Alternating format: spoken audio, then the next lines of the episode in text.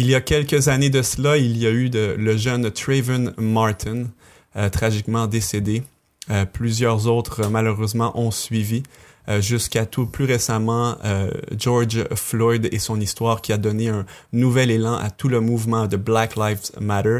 Et aujourd'hui, c'est pour toutes ces raisons que nous allons parler de racisme. On vous souhaite une bonne émission.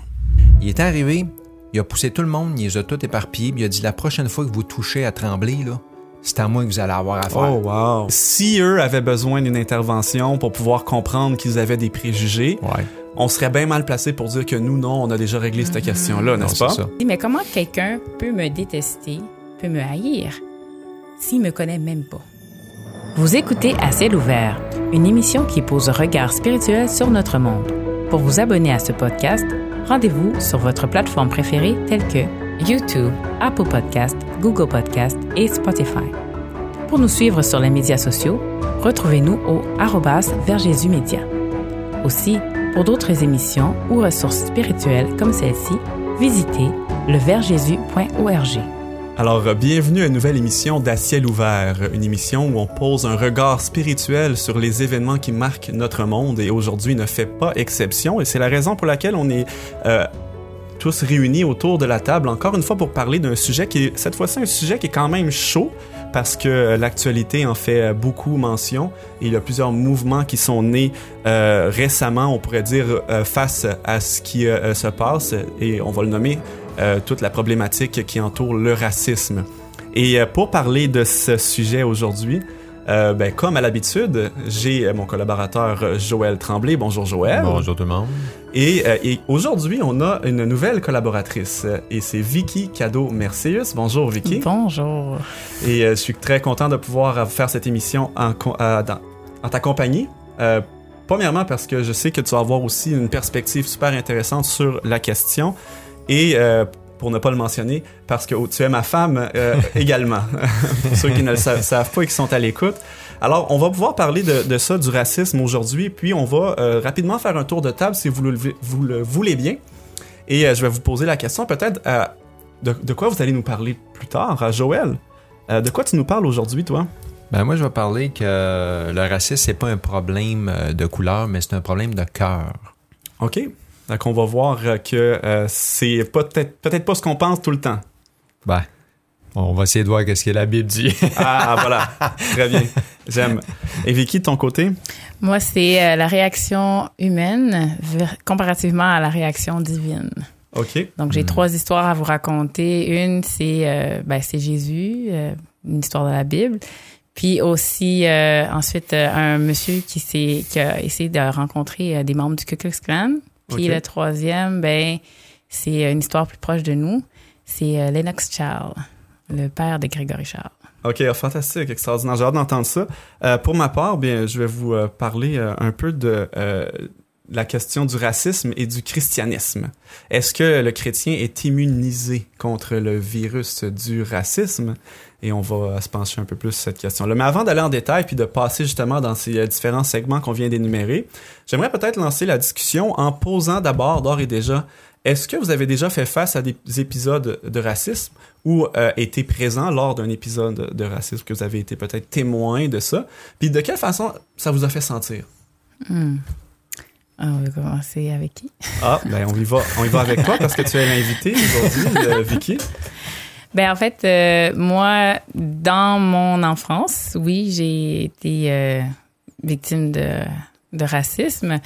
Euh, ben mon frère et moi, puis euh, ben, en fait, quand on allait à l'école, il y avait toujours euh, entre l'école et chez moi, ben il y avait toujours une petite gang de de jeunes qui euh, qui s'amusaient à nous terroriser, à nous faire peur, à nous intimider, à nous traiter toutes sortes de noms. Puis, euh, puis c'est ça. Fait que, écoute, euh, mon frère était toujours là pour nous protéger, pour me protéger, parce qu'on était juste les deux. Euh, lui, je te dirais qu'il a mangé plus de coups que moi, euh, sans nécessairement euh, devant moi, mais en tout cas, je sais que il, a été, lui, ça, ça l'a affecté pas mal plus physiquement. Puis, euh, puis comment que mon père nous donnait de voir ça, c'est que il disait, tu sais, il faut toujours, toujours être euh, comment je pourrais dire ça, s'assurer que plus tard, peut-être que la personne, les, les, les, rôles vont changer. Puis c'est ça qui est arrivé un peu. OK, oui, je comprends. Ouais, au rendu au secondaire, ben l'un des gars qui nous a, qui nous qui nous menaçait ou qui nous intimidait, ben il devenait en minorité, mettons. Oui. Puis là, c'est lui qui c'est lui qui avait comme besoin qu'on soit gentil avec lui. c'est ça, exactement. C'est une histoire qui me fait penser à euh, le, le, euh, le, le, gars au Québec qui fait des arts martiaux qui s'appelle Georges Saint-Pierre. Lui, c'était peut-être pas du racisme, mais c'était du bullying. Euh, il se faisait vraiment bully à l'école. Puis quand il est devenu une vedette internationale, il a re-rencontré cette personne-là dans la rue après toutes ces années. Puis les rôles avaient évidemment changé aussi. Là, Puis il disait à quel point tu sais jamais qui tu vas recroiser plus tard. Ouais, c'est ça. Ouais. c'est, c'était pas, c'était traumatisant parce que, euh, c'est pas agréable, mais ça nous a, ça nous a pas empêché de, d'être capable de comprendre que c'était juste à partir d'une personne. Tu sais, je c'est pas. Ça n'a pas généralisé ton idée? Non, c'est ça, c'est ça, ça a pas Parce que j'avais des amis euh, de, québécoises blanches, là, puis de toutes les autres nationalités aussi, portugaises, tout ça. Donc, euh, ça n'a pas euh, justement fait en sorte que je généralise la chose. C'est ça. Tu n'as pas mhm. développé un préjugé face, euh, disons, euh, aux, personnes qui n'étaient pas de ta couleur en pensant qu'ils étaient tous comme ça. Non, c'est ça, c'est ça. Oui, c'est intéressant. Moi, je pourrais peut-être parler de mon expérience de joueur de basket. Euh, j'ai pas, euh, moi j'ai été témoin dans le fond de, de ces épisodes-là parce que j'avais beaucoup de coéquipiers qui étaient noirs. Puis euh, quand on allait différents, à différents endroits, ben évidemment eux pouvaient recevoir un traitement que moi je recevais pas. Fait quand on parle un peu de privilège blanc, moi je le comprends parce que je l'ai vécu. on était au même endroit, au même moment, habillés de la même façon, mais moi j'avais le droit d'entrer, disons, dans, dans, dans la boîte de nuit puis lui avait pas le droit, puis fallait qu'il ça changé, tu sais. Fait que ça j'étais euh, j'ai été un peu mis euh, au fait euh, de ça dans les voyages aussi de, de, basket parce que chaque place est pas pareil. au Québec, il y, en, il y en a certainement du racisme. À d'autres endroits, c'est peut-être plus élevé, OK, qu'ici même que peut-être ici il y a des gens qui peuvent avoir vécu des choses heavy, je veux pas dire que c'est pas le cas, mais quand on était en voyage avec l'équipe de basket, on traversait des fois plusieurs États américains pour se rendre jusqu'en Floride. Puis euh, dans certains États, fallait euh, fallait faire ça vite. Là. Les gars, on sortait vers l'eau toilette, puis euh, ils se faisaient vraiment dévisager, même qu'il y a des fois ils se faisaient invectiver. Allez-vous-en d'ici, on veut pas on veut pas des gens comme vous ici. Alors que dans d'autres États, d'autres villes, c'était pas ça du tout. Là. Il, il était très bien en accueillir aussi. Fait que mm. j'ai vu ça de toute façon-là. Puis une dernière anecdote également, ben c'est sûr qu'un ami qui me faisait un lift jusqu'à l'aéroport parce que je m'en allais en voyage, on a pris sa voiture. Ça a donné qu'il avait une super belle voiture, puis lui était d'origine haïtienne. Puis voilà, la police nous a arrêtés parce qu'elle voulait faire un contrôle routier, était tôt le matin. Ah puis j'ai vu le, malaise dans le visage du policier quand il a vu que sur la banquette arrière, il y avait moi et ma mère. C'est comme si tout de suite il a dit "Ah, OK, c'est pas ce que je pensais que c'était." Puis euh, je l'ai vu dans son visage, mais il a fait un petit peu euh, ce qu'il doit dire de routine. Non, on fait juste un petit euh, vérification parce qu'il y a eu beaucoup de vols dans le quartier ces temps-ci. Puis ça, c'est une situation que après avoir parlé par la suite avec cet ami-là, il dit que ben, c'est courant. Donc ça, ça y était ça y était arrivé plus d'une fois euh, dans le passé. Mm. Moi, c'était la première fois que j'en étais témoin. Mm. Fait que ça, c'est sûr que ça c'est ça, j'ai été témoin plus que évidemment, j'ai pas vécu de d'épisodes personnels comme ça là, mais j'en ai été témoin pas mal. Moi, j'ai pas vécu de racisme à cause de ma couleur, mais j'ai vécu deux types de racisme. On pourrait dire parce que j'étais pas catholique à un endroit, puis à un autre endroit, c'est parce que je parlais pas anglais. puis euh, tu sais, je raconte ça, puis je pense que les gens le savent un peu parce qu'il fait déjà plusieurs émissions qu'on partage nos, nos, expériences personnelles. Tu sais, dans mon enfance, mes parents sont devenus chrétiens donc protestant, adventiste septième jour. Puis euh, donc là, nous, on était plus catholiques. on s'est retrouvés à l'école, puis il y avait trois étudiants dans toute l'école, trois élèves dans une école primaire. Il y avait moi et mon frère qui était protestant chrétien, puis il y avait un autre qui était qui était témoin de Jéhovah. Puis toutes les trois, on s'est fait vraiment frapper, détester. Puis c'était à la récréation. Puis ce qui était triste, c'est que je le voyais qu'il y avait un malaise, même chez les professeurs. Puis c'était pas tout le monde, parce que c'est juste, on pourrait dire, un petit groupe qui nous faisait du mal, mais il les laissait faire tout, toujours un petit bout de temps. Puis moi, je me souviens, je sortais à la récréation, là, puis j'avais une boule dans l'estomac parce que je savais quand je sortais de la porte, ce il y avait toujours un groupe, puis il me frappait, boum, boum, boum, il me rentrait dedans. Je tombais à la tête. Des fois, je saignais tout partout. Puis là, ben, euh, professeur arrivait. C'est c'est triste, mais le pire, c'est que j'en parle, tu sais, j'ai même pas de... J'ai pas de haine, j'ai pas de rancune. Si j'en verrais ces jeunes-là, puis je dirais, bon, c'était des enfants, C'était des, c'est ça que les gens font, mais c'est triste, mais on était tous blancs, tous québécois pur laine, là, tu sais. Mais il y avait une différence, un malaise, on connaissait pas c'était quoi un non catholique. Eux, en tout cas, ils en avaient jamais vu. puis, euh, et puis, parce qu'il y avait pas de, il y avait pas de, d'autres couleurs, il y avait pas d'autres langues. C'était tout pur laine québécois, là, tu sais, une petite campagne. qu'il y avait une forme de, une- de Forme discrimination. De discrimination. C'était pas du racisme de couleur, tu sais. Puis euh, je l'ai vécu, puis ça a duré pendant un bon bout de temps. Puis le, le pire, c'est que euh, je voulais même pas en parler à mes parents tellement que je trouvais ça difficile à vivre. Je savais pas, je savais pas comment vivre ça.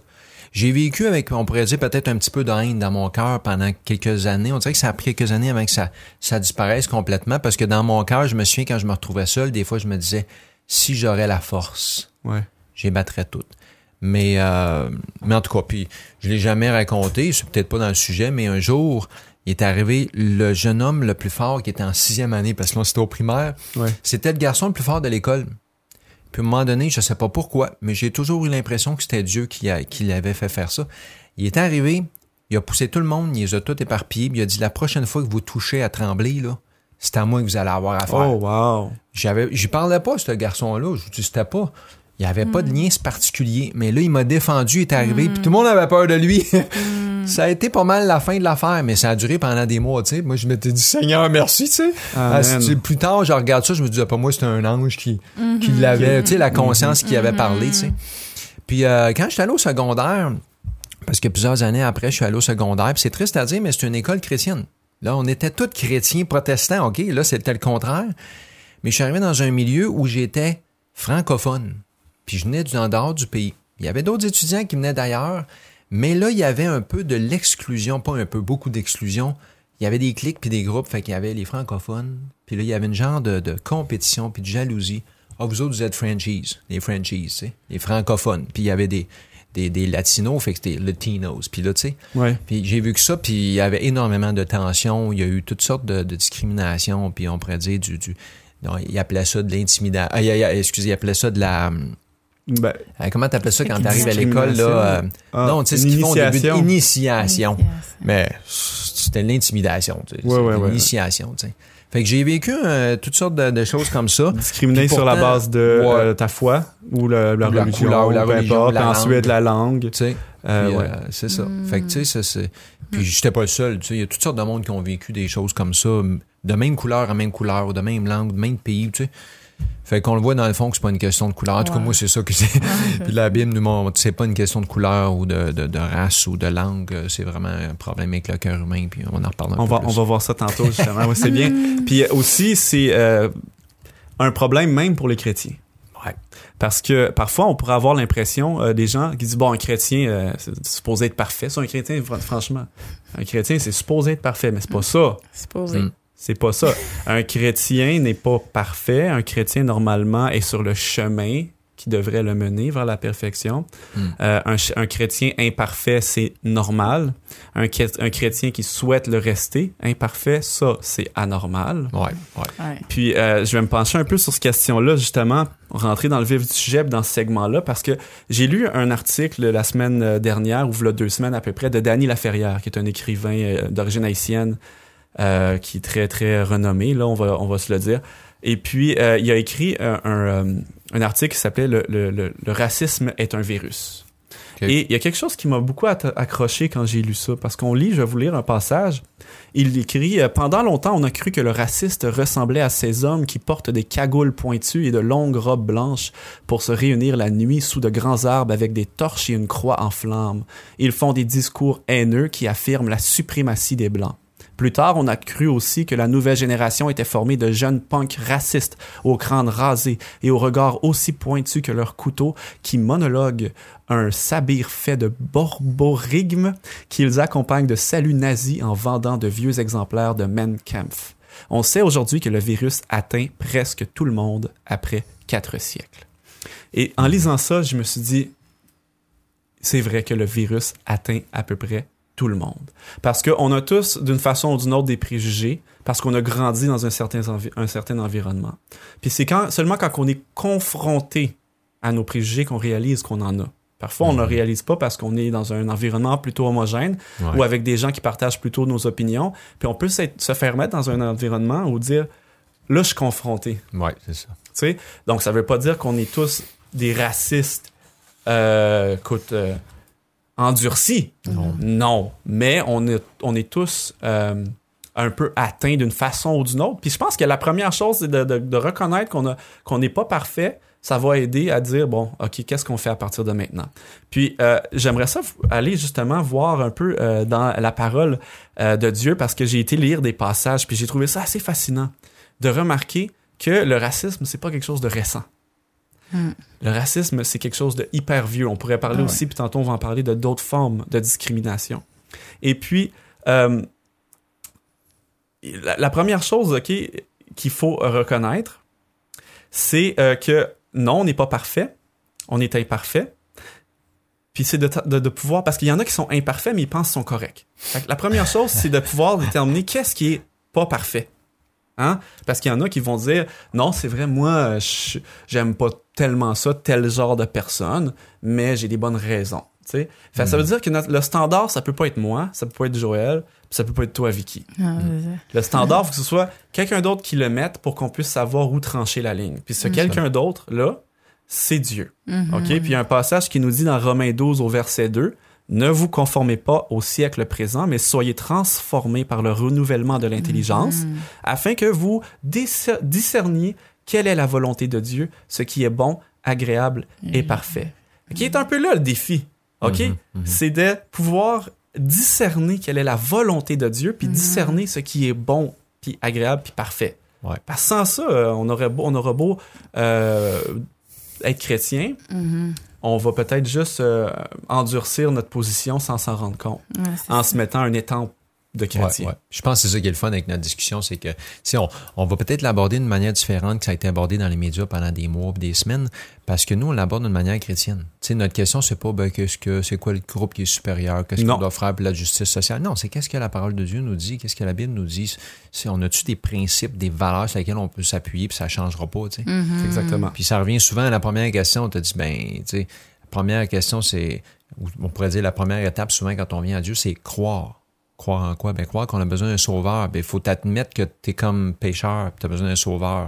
quand tu pars de là, là, on va dire toutes les affaires se règlent parce que, comme tu viens de dire, sans ça, on dirait, ah, ben, je suis une personne correcte. Oui, mais d'après la Bible, tous ont péché. Privé de la gloire de Dieu. Puis le, la salaire du péché, c'est la mort. Fait que, si on commence là, là, on va commencer tout de suite à te rendre Ben, compte qu'on a vraiment besoin de, de- de Dieu, là, tu sais. Et pour s'en rendre compte, là, laissez-moi vous expliquer un peu les, euh, la position qu'avaient les disciples Ouais. face au racisme. OK? Parce que si eux avaient besoin d'une intervention pour pouvoir comprendre qu'ils avaient des préjugés, Ouais. on serait bien mal placé pour dire que nous, non, on a déjà réglé cette question-là, Non, n'est-ce c'est pas? ça. Malheureusement, Jésus a choisi pareil. Ils ont laissé Dieu faire l'ouvrage dans leur vie, puis c'est possible. Et, et ça en dit long. ça en dit long, ça en sur, dit sur long. chacun de nous, c'est ça. Oui, sur chacun de nous et ça en dit long sur ce que Dieu, euh, ce que Jésus voit aussi à travers nous. Ouais. Ouais. Hein? Parce ça. que on- nous, on pourrait s'arrêter à, à voir euh, euh, ce qui nous rebute, mais plutôt, euh, on pourrait voir ce qui est derrière. Mais ça, c'est surtout Ouais, le travail de Comme Dieu. tu dis, voir les gens avec les yeux de Dieu, de Et. Jésus. Mhm. Jésus a vu en ces hommes-là qu'ils pouvaient faire un travail en eux. Puis nous, on devrait, de la même façon, voir les gens avec la- le, regard de Mhm. Jésus. tu sais. Fait que là, je, je vous explique ça. On a une gang de disciples qui sont, euh, qui ont été appelés par Jésus lui-même à aller évangéliser toute la planète. OK? Puis les mots de Jésus, ça a été carrément ceux-ci. On lui dit, euh, c'est dans Matthieu 28, 19, Allez, faites de toutes les nations des disciples, les baptisant au nom du Père, du Fils et du Saint-Esprit. OK? Alors là, il y avait déjà eu cette euh, la grande commission qu'on appelle. Hein? Mission. Grosse job. Puis la grosse job, il faut qu'il aille faire ça. toutes les nations, toutes les couleurs, toutes les races. Tout. Ouf. Il a pas dit Il sauf. pas avoir de racisme là. il n'y avait pas d'astérisque. Il y avait du Il n'y avait pas d'astérisque. Il n'y avait pas de dire à lire les détails en bas. Tu sais, comme Ouais. tout le monde sauf. OK? Non, il n'y avait pas de ça. Puis, malgré tout, ils, ils allaient pas voir tout le monde. Non. Parce qu'eux autres étaient juifs. Puis, euh, historiquement puis culturellement parlant, Mhm. les juifs allaient pas vers certains autres peuples. Mais il avait pas dit de commencer à Jérusalem, après ça la Samarie. Oui. Jusqu'aux extrémités de la Jusqu'aux terre. extrémités Donc, de la c'est terre. peut-être pour ça qu'il se justifiait qu'il devait pas aller euh, vers Ouais. d'autres nations. Je suis persuadé qu'ils étaient aussi les On aime premiers ça, à trouver des, des justifications. Ça, c'est clair. Ça, c'est clair, clair. C'est parce qu'il nous a dit pratiquez-vous ici chez vous avant, là, Ouais, puis après c'est ça, ça. aller à l'extérieur. Mais tu vois, quand que euh, Pierre, lui, on, on, on l'appelle à aller vers justement les gens qui n'étaient pas de sa propre euh, culture.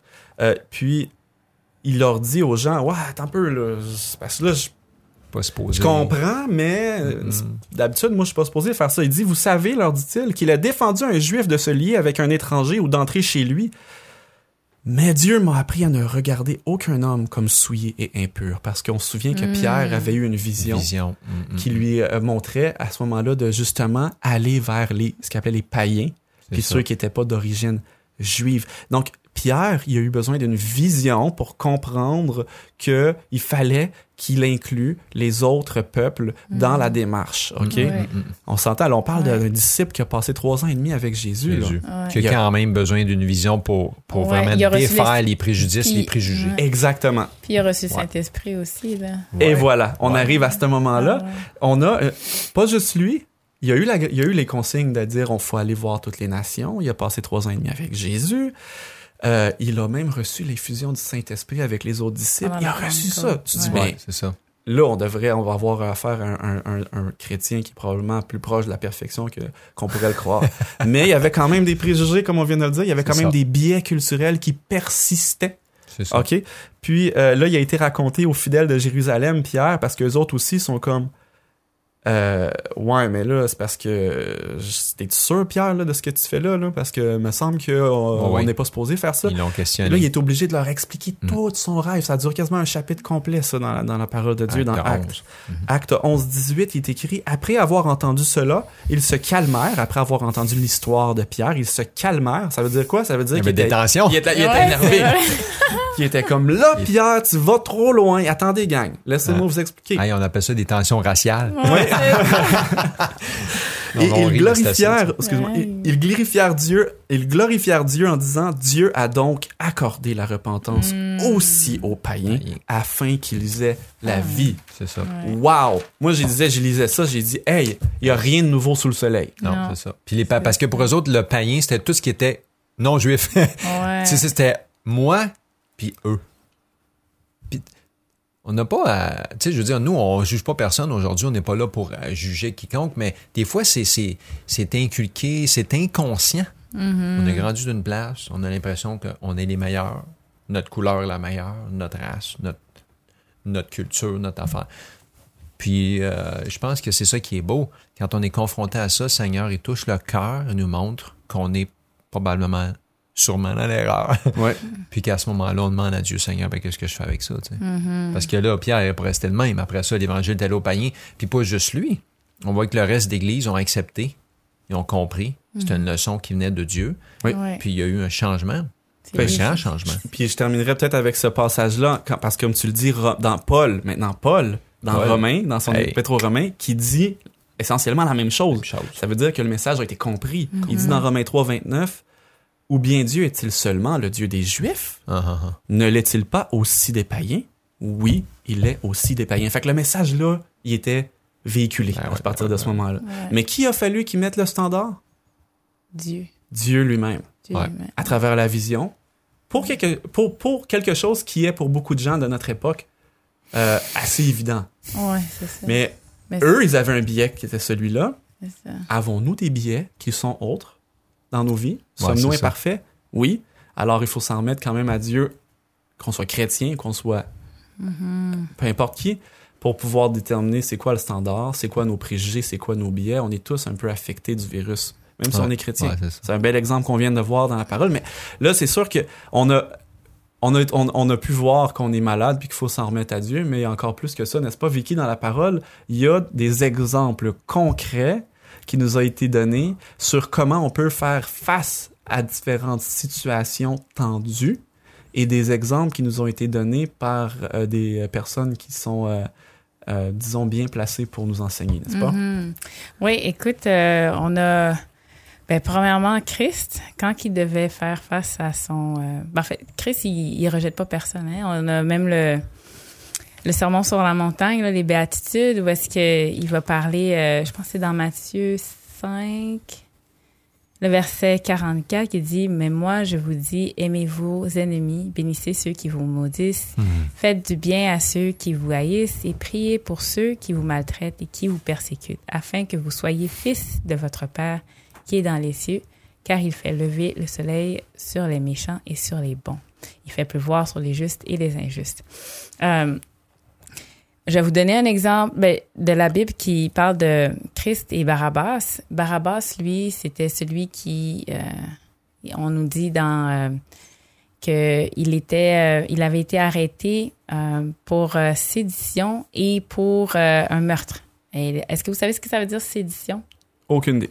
Sédition Rébellion, quoi. rébellion, mais c'est important de savoir que c'est euh, c'est c'est un, un mot pour dire incitation à la révolte, à l'émeute et à soulever le peuple contre les puissances établies.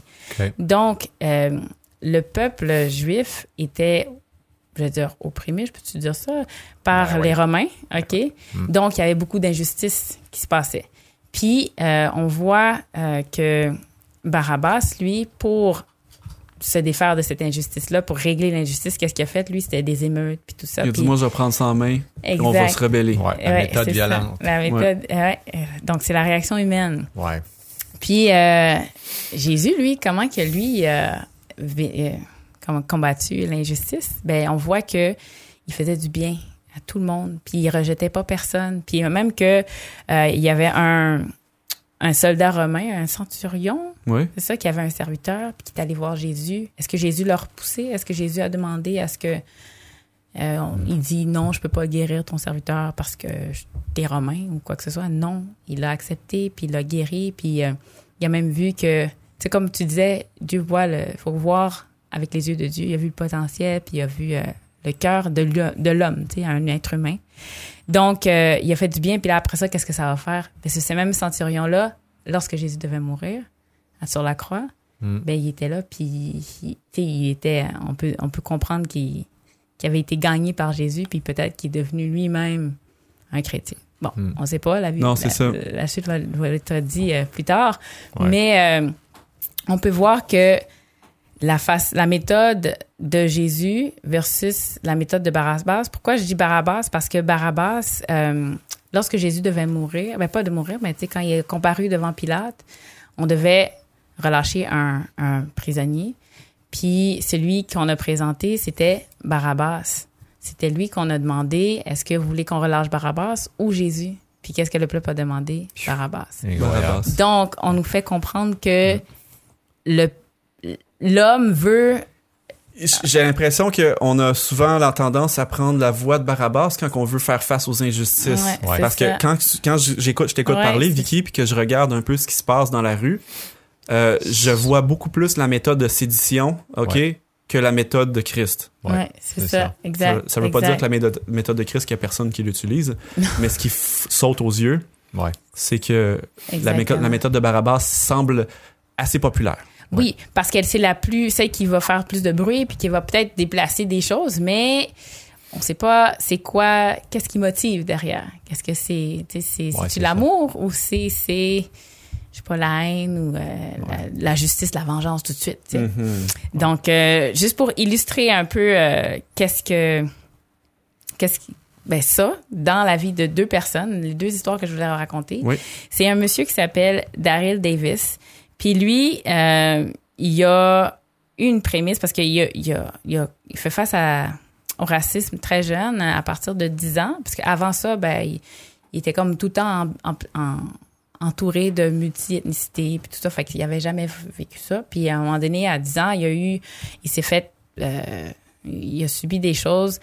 Puis là, c'est là qu'il a compris c'était quoi le racisme. Puis il s'est dit, mais comment quelqu'un peut me détester, peut me haïr, s'il me connaît même pas? Mhm. Comment C'est ça se fait? Ouais. Fait que c'était ça sa prémisse. Toute sa vie, là, il a, c'est sa question. Puis c'est ça qui l'a motivé à aller. C'est un non-sens pour lui. Ouais, c'est ça. Puis euh, Daryl Davis, c'est c'est un noir, là, euh, puis euh, musicien. Puis il a voulu avoir une conversation avec des membres du Ku Klux Klan. Fait que là, dans le fond, tantôt on lisait euh, euh, Daniel Laferrière, il parlait de ceux qui avaient de longues robes blanches avec des cagoules pointues, là, pour ceux qui euh, dans ça frappe l'imaginaire. C'est ça. C'est ce groupe-là. Ouais, exactement. Puis, euh, fait qu'il il a voulu avoir des conversations avec ces personnes-là. Fait qu'il a rencontré un monsieur qui s'appelle Roger Kelly. C'était l'un des, une des têtes là, au Maryland euh, du, euh, du Ku Klux Klan. Puis, euh, il- vous allez, si vous voulez avoir plus d'informations, vous pouvez aller lire dans un de ses livres. Là, ça s'appelle euh, Clandestine Relationships, A Black Man's Odyssey in the Ku Klux Klan. OK, so Wow. c'est ça. OK. Puis il y a un film aussi, là, Accidental Controversy Documentary par euh, Mr. Osteen. Fait que c'est ça. Fait que lui, il a rencontré Monsieur Roger Kelly. Puis là, il y a eu une conversation avec lui. Puis c'est toujours, tu sais, très courtois, OK? Puis euh, écoute, euh, c'est assez impressionnant comment il raconte les conversations puis les échanges. Puis qu'est-ce qu'il arrivé a réussi à faire, c'est que il a réussi à devenir ami avec cet homme-là. Puis c'est une vraie amitié là, à un point tel qu'il a demandé à, je pense, euh, c'est Roger Kelly qui a demandé à ce que euh, Daryl Davis marche au mariage de sa fille, de la fille de Roger OK, fait qu'on parle d'une d'une réelle amitié. là. Ouais, c'est pas. euh, OK.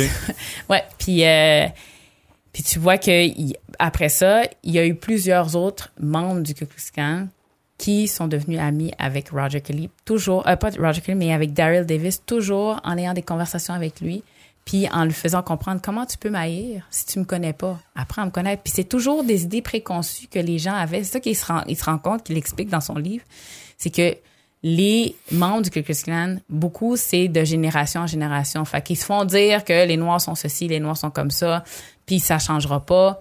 Puis là, fait que les autres, ils se font une, une, une idée, Idée. préconçue.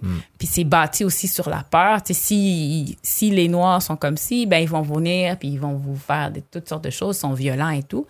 Puis quand ils se rendent compte que Roger, euh, que Daryl Davis, il est un musicien, puis il joue aussi bien que les, même que il y a beaucoup des musiques, euh, euh, je sais pas moi, Elvis Presley ou euh, you name it, là, les, les, les gens avec Ouais. qui il a joué, qui sont blancs, ils ont appris ces choses-là. Des Noirs sont comme, ah, comment ça se fait? Puis là, c'est là qu'ils comprennent que tout ce qu'ils Ils ont. défaisaient les préjugés Exactement. un à la fois. Ouais. Exactement, exactement. Puis là, ils ont tous de, de renoncer au Klux Klan. Ils ont même donné leur robe à David, à Daryl Davis Ah ouais. pour, tu sais, pour en signe En de symbole. Un Ouais. symbole de. Puis là, lui, euh, il s'est dit, ben, je vais faire un musée de ça, tu sais, pour montrer, pas pour se montrer, mais pour montrer que, tu sais, il y a la possibilité de changer, d'apporter un changement, puis d'avoir une conversation, puis de permettre à ce que, justement, ces barrières tombent. Puis euh, la dernière histoire, ben, que, ben, ça, allez lire le livre. Oui, là, puis c'est euh, fascinant. C'est la, on voit là, là la puissance d'aller atteindre une personne à la fois. Ouais. Parce que là, tu peux avoir un réel dialogue. Quand on voit, puis revenir encore à ton analogie avec Barabbas, quand on voit deux groupes de manifestants se faire face, s'invectiver avec des pancartes les plus grosses les unes que les autres, avec des slogans les plus haineux les uns que les autres, il y a d'habitude pas grand monde qui change d'opinion. Ouais, c'est ça. Puis euh, c'est ça une des choses que l'autre chose qu'il a fait, c'est que euh, ben c'est ça au Maryland, tu sais, tout le, le groupe de Ku Klux Klan là, là-bas avait il, il dit qu'il était probablement en, en responsable du fait que ça a tout mouru dans l'œuf là, il y en avait plus là, c'était euh, puis c'est vraiment l'ignorance qui C'est ça. qui nourrit ça, qui nourrit la peur puis qui nourrit euh, cette haine là. Fait que la troisième histoire, c'est euh, Plus près de nous encore. plus près de nous encore au Québec, ben, c'est l'histoire de euh, Lennox Charles, qui est le père de Grégory Charles, qui, lui, au- dans les années 70, qui avait été, il a voulu aller chercher un appartement. Puis, arrivé à l'endroit, ben, il était avec son père. Grégory Charles était avec son père, puis sa mère. Puis, euh, le propriétaire a dit, on loue pas au noir. Puis là, euh, Lennox, il a dit, ben, OK, c'est correct, on va s'en aller. Puis là, mais écoute, la femme de Lennox était comme vraiment pas contente, là. Puis, euh, elle a dit, non, non, on va s'en aller. Puis là, ils sont partis. Mais Lennox, c'est un orthopédiste qui travaillait à l'hôpital euh, juif de Montréal. Puis à un moment donné, je pense une quinzaine d'années plus tard, selon l'histoire que Grégory Charles nous disait, euh, le monsieur, justement le propriétaire, il avait besoin d'être euh, soigné pour son pied. Puis euh, là, c'est Lennox. Lennox a vu son nom, puis il l'a vu, puis il a dit, moi, je vais m'en charger. Ah, Puis là, patient. euh, ouais, c'est ça. Mais écoutez, Tu parlais des rôles qui s'inversent en entrée, en ouais, entrée c'est d'émission. ça, c'est ça. il a pas fait, il a pas refait un pied tout croche. là. Non, non, non, non. non. Puis Grégory Charles qui travaillait avec son père à cette époque-là, je sais pas qu'est-ce qu'il faisait, mais en tout cas, il voyait son père puis il a dit mais papa, pourquoi que tu veux aller voir ce monsieur-là? Pourquoi tu veux l'avoir comme Puis il a patient? dit ce monsieur-là, il a besoin d'amour. C'est Ah pour ouais. ça qu'il est comme ça. Fait que moi, moi, il en donné, tu sais. Fait que là, il est allé, il a soigné.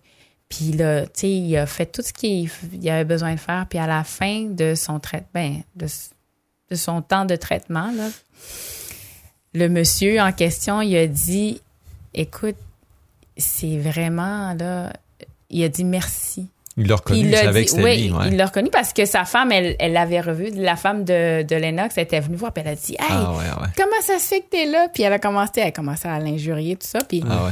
Puis fait qu'il savait que c'était, c'était qui. Puis, euh, puis il a dit merci de m'avoir guéri. Puis il a dit je te parle pas de mon pied. Merci de m'avoir guéri. Puis Ah. après ça, à Grégory Charles, il lui a dit T'as des grandes chaussures à. à- tu sais, t'as- La chaussée. à Ah, c'est ça. Puis euh, le, la- de, de cette histoire-là, je pense que Lennox, il disait, tu sais, on, on- la meilleure façon de combattre, c'est ça, la haine, c'est par l'amour, tu sais. Ouais. Le- fait que c'est, c'est, c'est par l'écoute, par, tu sais. Puis souvent, ces gens-là, ils ont besoin justement d'être, euh, d'avoir une conversation, comme euh, Daryl Davis a fait une conversation pour, tu sais, hey, c'est quoi, tu sais, qu'est-ce qui se passe? Exactement. Sais, Puis, euh, parce que ça... C'est c'est dans les, dans les faits, les deux histoires que tu viens de nous raconter, Vicky, dans le fond, c'est la, la méthode du Christ. Ouais. C'est ça. Ouais, ouais, ouais. De notre vivant. Ouais, c'est ça. Il est allé vers les gens. C'est ça. Puis C'est vraiment Puis, ça euh, qui a fait, la, Ouais. fait un changement profond, pas juste extérieur, puis pas juste comme ben devant les gens je vais être gentil, je vais être devant Mm. les gens je vais être euh, juste, mais en- en- entre nous là, on va se le dire, tu sais, euh, telle personne n'est pas. C'était la méthode de l'amour, c'est ça. C'est Jésus. ouais. Exactement. On est souvent tenté de vouloir réagir euh, Ouais. rapidement parce que ça vient euh, stimuler nos émotions. Ah ouais. Mais c'est pas l'action qu'on est appelé à poser pour faire un réel, avoir, amener un réel Un changement. réel changement. C'est ben, c'est ça, c'est un peu ça que j'avais vécu parce que moi, tout jeune, je me souviens que ça l'avait engendré en moi euh, de la colère ou l'espoir d'avoir une force surhumaine que je pourrais battre tous ces gens-là qui me faisaient du mal. Mais dans le fond, euh, eux, ils étaient animés par un mauvais esprit, on va pourrait dire un esprit de haine ou de vengeance. Ben, si moi, je réponds par le même esprit, je fais quoi? Ouais. ben, je vais perpétuer la violence. Parce que du racisme, c'est- de la violence, puis l'exclusion, le- le- la séparation, etc. Fait que, c'est un peu ça que, que la Bible nous dit. Tu sais, on a plein de versets. Jérémie 17, verset 9, le cœur est tortueux par-dessus tout, il est méchant. La Bible nous dit que notre cœur est méchant. On parle pas de la pompe, là. Non. On parle de, de, de l'esprit qui anime une personne. tu sais, De, donc, naturellement, on est égoïste. Fait que, naturellement, je, je suis meilleur. Lui est moins bon. C'est moi d'abord, les autres. Ensuite. Ça, Ouais. c'est la nature humaine. Mais quand on vit par l'esprit, tu sais, comme Paul y en parle beaucoup, l'esprit, ben, on parle du Saint-Esprit, l'esprit de Dieu, ça nous amène à voir les choses différemment. C'est clair que la méthode de Jésus, elle est différente. C'est l'amour qui engendre l'amour. On a d'autres textes, je ne l'ai pas écrit, là, mais tu sais, le, le texte qui nous dit que quand tu vas faire du bien à ton ennemi, tu vas, vas mettre des charbons ardents. tu sais. Charbons tête. ardents, c'est pas pour les brûler, c'est pour faire fondre la méchanceté. C'est fait que la méthode de Jésus, c'est celle-là où on va voir la valeur de chaque être humain, même celui qui nous fait du mal. Puis ça, c'est dur, parce que la personne qui nous fait du mal, ou celui qui est raciste, ou celui qui, qui persécute l'autre, ben dans le fond, il est victime d'un mauvais esprit. Puis ce qu'il a besoin, c'est d'être d'être délivré de ça. Il a besoin de connaître c'est quoi l'amour. Il a besoin de, comme tu disais tout à l'heure, de besoin de, de, de se défaire des mensonges à lesquels il a cru qu'une couleur est moins bonne, Ouais. qu'une personne est mauvaise. Mais quand on, on regarde les gens avec les yeux de Jésus, ben, on se rend compte que c'est toutes des âmes à sauver. Ouais. Autant Exactement. que moi, je suis perdu sans Dieu, puis que j'aurais pas la vie éternelle, puis que mes péchés, je peux pas m'en débarrasser. Ben, de la même manière, même le pire criminel, s'il pourrait avoir accès à la puissance divine, ben, je suis certain qu'il voudrait changer. Mais souvent, c'est que les gens sont pris dans un cercle ou un cycle.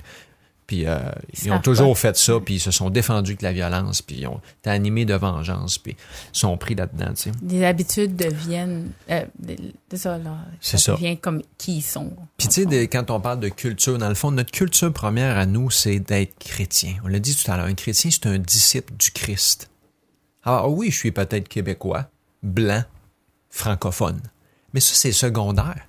Parce que premièrement, je suis chrétien. Pourquoi? Parce que ça dit que on est enfant de Dieu par la foi. Galates 3, 26, je l'écris, c'est un super beau texte. Ça dit, car vous êtes tous fils de Dieu par la foi en Jésus-Christ. Parce que quand on, on croit en Jésus-Christ, à coup, on devient tous fils de Dieu, on devient adopté dans la famille de Dieu, même si on ne l'était pas, parce que c'est clair qu'il y a euh, plein de monde sur la terre en ce moment ne sont pas dans la famille de Dieu. Là. Ils font partie de la, de la famille du malin.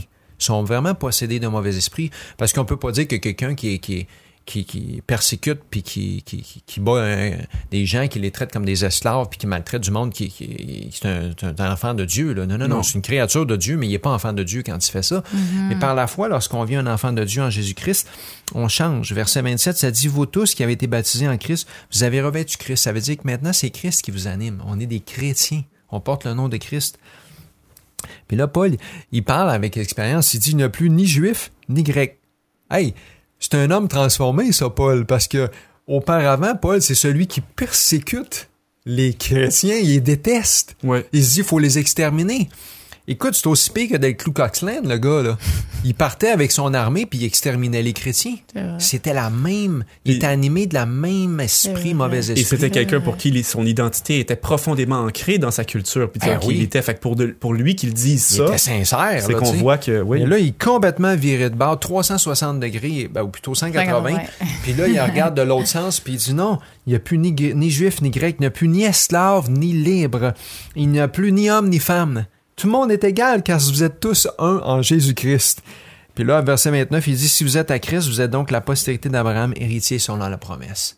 Quand on, se dit- quand on se rend compte qu'on est tous héritiers de la promesse, on est enfants de Dieu, tous sont appelés à devenir enfants de Dieu, frères et sœurs dans la famille de Jésus, on peut pas avoir l'intention de rétorquer par la violence. Non, Fait que je pense qu'en tant que chrétien, notre méthode, elle est, elle est tellement plus puissante. Ah, peut-être ça prend plus de patience. Ouais, Oui, ça prend certainement Ouais. plus de prière. ouais. Et, Mais- et probablement aussi, si tu euh, vis dans, une, euh, dans un contexte où ta couleur de peau te fait faire face à plus d'événements comme ceux-là qui sont frustrants au quotidien, on parle du racisme, là. C'est Si t'es chrétien puis que tu es issu d'une co- communauté minor- minoritaire, minoritaire. T'as peut-être pas mal plus d'opportunités d'appliquer euh, cette euh, réalité-là que, quel- merveilleux mot. Opportunité. quelqu'un d'autre. Exactement. ça doit être euh, un double défi. Des fois, je Double l'appelle comme un double défi. Ouais. Le chrétien a déjà un défi en partant, Déjà. puis on a tous des situations à quel- auxquelles on est confronté. Peut-être qu'il y a certaines personnes, euh, justement, qui ont ce double défi-là parce que la charge, ça, y a- t'as moins le temps de reprendre ton souffle. Ouais, hein? ouais. La cloche, elle sonne plus vite entre les rounds. C'est ah, c'est clair. Mais, mais ça change pas la méthode. Non. Puis on parlait de Jésus. Jésus, il avait vécu, le peuple juif était sous, sous l'oppression des Romains. Il y avait énormément d'injustice. Puis le plus extraordinaire, c'est que tu l'avais mentionné tout à l'heure, le mouvement, c'est toi tout à l'heure, tu mentionnais que le mouvement que les disciples ont parti, c'était extraordinaire parce que c'était un mouvement qui a exclu le, le racisme. Mais on a fait un, on est allé en, on est en arrière parce que 2000 ans plus tard, on dirait que c'est pas réglé encore. Alors qu'est-ce qu'on a besoin? Ben, on a besoin de retourner à la méthode de Jésus. ouais. c'est la méthode Ouais. de Jésus, puis c'est ça qu'on veut. Dans le fond, la Bible nous dit, Ézéchiel 36, verset 26, Je vous donnerai un cœur nouveau, je mettrai en vous un esprit nouveau, j'ôterai de votre corps le cœur de pierre, je vous donnerai un cœur de chair, je mettrai en vous mon esprit, je ferai que vous suivrez mes ordonnances, que vous observez pratiquer mes lois. Alors c'est seulement quand Dieu nous donne un nouveau cœur, on a une transformation. Tu sais, Ouais, nous autres, les chrétiens, on dit born again, né de nouveau. Ben, c'est ça la bonne nouvelle, c'est que tu n'es pas obligé de rester dans les préjudices, puis dans la violence, puis dans toutes ces situations-là. Il y a énormément d'injustices sur la terre. On le sait qu'il va toujours en avoir, mais nous, pour nous, je pense, le racisme est une opportunité de démontrer l'amour de Dieu, Ouais. de démontrer que le cœur, le cœur humain est méchant. Le cœur humain, c'est pas une question de couleur, c'est une question d'un cœur méchant, question de langue non plus. Mais euh, avec Dieu, ce cœur-là peut être transformé. Amen. Puis là, on peut voir que ça va faire une différence. Fait que, Mhm. tu sais, c'est un- c'est une opportunité pour nous, je pense, le racisme. Que le Seigneur nous aide parce qu'on a tous des fois des, des, Ouais. des- des idées préconçues puis des, des mauvaises expériences, puis on doit apprendre à laisser l'amour de Dieu nous transformer vraiment. Mhm. Amen. Sur ces mots, j'aimerais guider le- nos auditeurs vers une euh, courte méditation, justement, qui va parler de cette réalité-là, de ces exemples qu'on vient de, de parler. Parce que on pourrait bien dire, ben oui, c'est sûr, euh, écoute, Jésus il va nous donner la marche à suivre, mais qu'est-ce qu'il connaît là-dedans, Jésus? euh, tu sais, le racisme, est-ce que moi, moi, je vis ça, il a pas vécu ça, mais ce qu'il faut pas oublier, c'est que Jésus, il a tout vécu, dans le Mm. fond. S'il est capable d'être notre exemple parfait, c'est parce qu'il a tout supporté comme préjugé, comme préjudice, Ouais. comme euh, euh, injustice, comme tentation. Il a tout vécu, OK? Puis, j'ai intitulé le nom de ma petite méditation, « Peut-il venir de Nazareth? Quelque chose de bon? » Et quand on lit dans Jean 1, 45 à 47, on lit justement Philippe rencontra Nathanaël et lui dit nous avons trouvé celui de qui Moïse a écrit dans la loi et dont les prophètes ont parlé, Jésus de Nazareth, fils de Joseph. Et Nathanaël, lui dit, Peut-il venir de, euh, de Nazareth quelque chose de bon? Philippe lui répondit, Viens et vois. Alors, déjà en partant, on invite la personne à aller à la rencontre de la personne pour dire ce que tu penses c'est des préjugés, viens de te rendre compte par toi-même si ce que tu penses est vrai. Qu'il n'y a pas, euh, je vais le lire euh, exactement, Jésus voyant venir à lui Nathanaël dit de lui, voici vraiment un Israélite dans lequel il n'y a point de fraude. Alors quand on parle de voir Jésus regarder à travers ses yeux, ses propres yeux, qui sont les yeux de Dieu, il s'est pas arrêté aux préjugés que Nathanaël avait. Mais on voit que Jésus a déjà, dès le début de son ministère, fait face à cette réalité-là de discrimination et de, et de racisme. Et comme Jésus est notre exemple suprême, on a vu qu'aujourd'hui, il nous appelait à faire des actions qui sont guidées par le Saint-Esprit et par Dieu, plutôt que de faire des réactions qui sont guidées par notre nature humaine. Des actions qui sont euh, guidées par la volonté de Dieu, qui est bonne, agréable et parfaite. Et euh, Luc 23, 33 et 34 nous dit, euh, Jésus dit, Père, pardonne-leur car ils ne savent pas ce qu'ils font. Jésus dit ces paroles-là alors qu'il vient d'être crucifié sur la croix. La plus grande injustice que le monde a jamais vue. Jésus, a, pour avoir fait ce qui est bien, a été crucifié. Quelle a été sa réaction? De lui de demander au Père de pardonner, faute d'ignorance.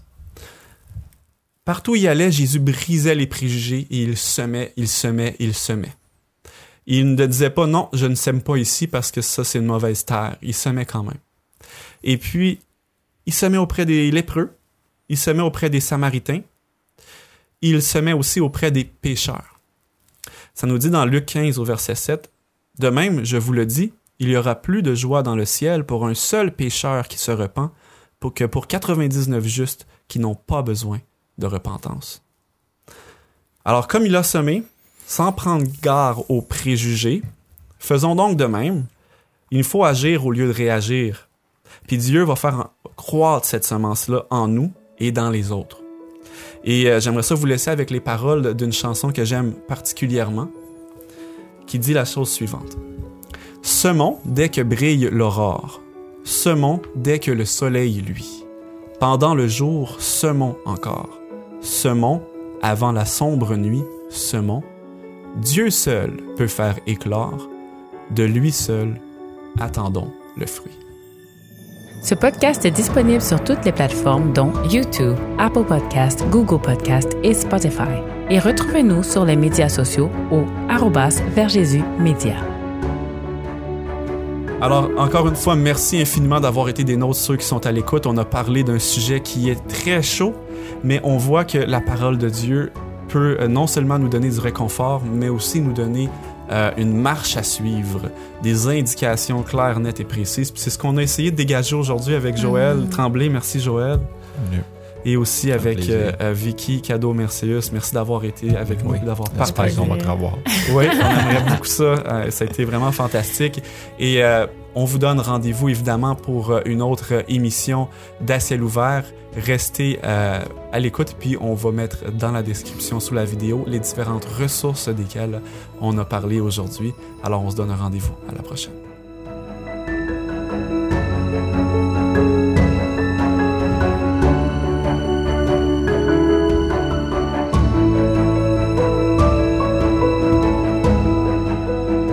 Vous écoutiez à ciel ouvert, une production de Vers Jésus. Pour d'autres émissions ou ressources spirituelles comme celle-ci, visitez leversjésus.org.